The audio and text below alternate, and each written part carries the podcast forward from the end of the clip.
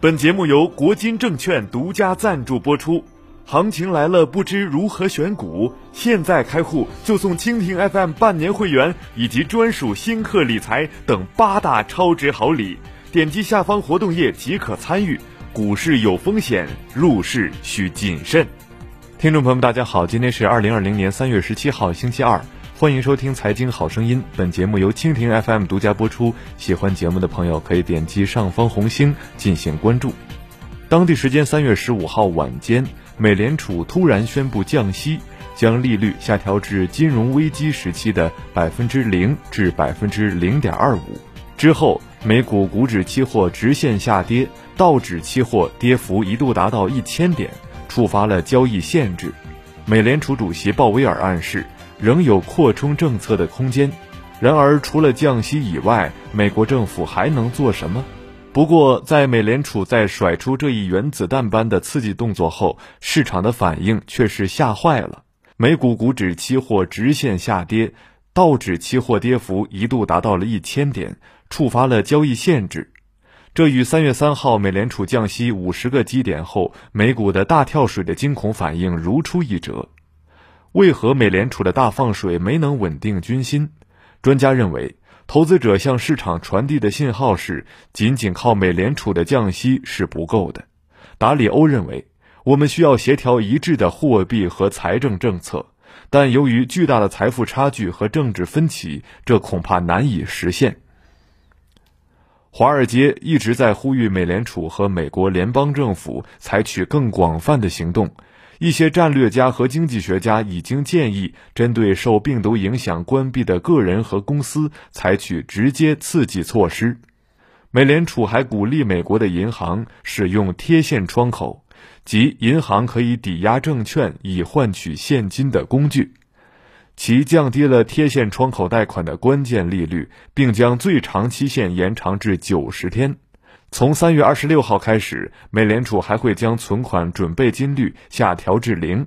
美联储还同意为加拿大、英国、日本、欧洲和瑞士五家中央银行提供更便利的美元渠道。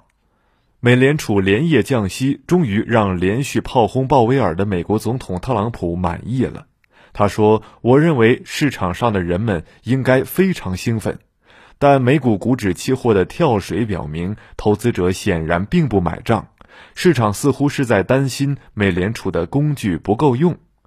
许多公司正在关门，比如拉斯维加斯赌场将关闭两周，而美国疾控中心则建议不要举行五十人以上的集会。许多公司可能会发现自己的现金流将为零。如果没有政府的帮助，他们将被迫解雇员工，并尽一切可能保持偿付能力。消费者也将不得不存钱来度过接下来的几个月。这不是美联储能够轻易解决的问题。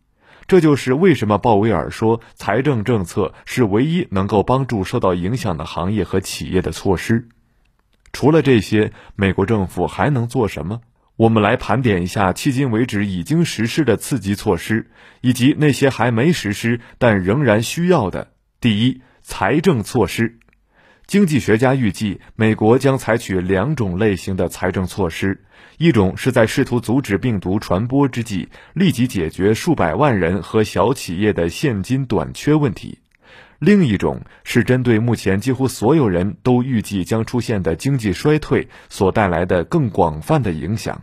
特朗普免除了政府机构持有的所有学生贷款的利息，并表示政府将很快公布其他措施。由于会议和体育赛事被取消，疫情迫使人们待在家里，取消假期，病人也被告知居家隔离。数百万人的生计与这些行业息息相关，经济学家期望他们能得到有针对性的援助。第二，为企业提供帮助。更大的任务是帮助解决经济问题，因为各行各业都在应对逐渐停顿、供应链中断以及全球范围内的大规模经济危机。经济学家认为，可以采取的措施包括工资税减免、基础设施法案、政府通过加速购买从汽车到电脑的一切产品来推动资本支出周期。任何这样的大动作都需要时间，可能的催化剂是首次申请失业保险的人数急剧上升。第三，为家庭提供帮助。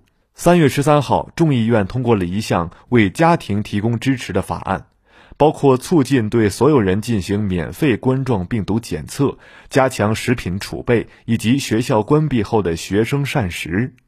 经济学家正在考虑其他措施，比如有针对性的减税、带薪病假和加强失业保险。政府可能会寻求其他方式来帮助小企业获得低利率贷款。经济学家认为，这种措施是至关重要的。由于巨大的财富差距和政治分歧，美国货币和财政政策的协作恐怕难以实现。好了，今天的节目就唠到这儿，下期节目再会。